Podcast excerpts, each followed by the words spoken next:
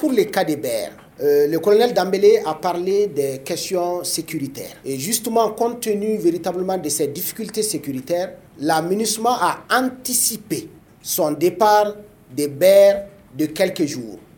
Donc, ce qui fait que la visite conjointe qui devait être effectuée sur le site n'a pu être faite. Et l'aménagement a signalé à la partie malienne l'existence d'un conteneur qui nécessiterait véritablement euh, d'être décontaminé. Euh, maintenant, n'étant pas moi-même expert en questions environnementales, je ne vais pas véritablement me hasarder à vous dire avec quoi et quelle matière.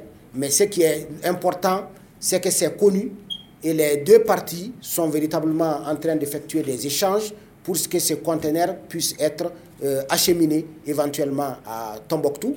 Et sur place à Tombouctou, ça va faire l'objet de, de contamination.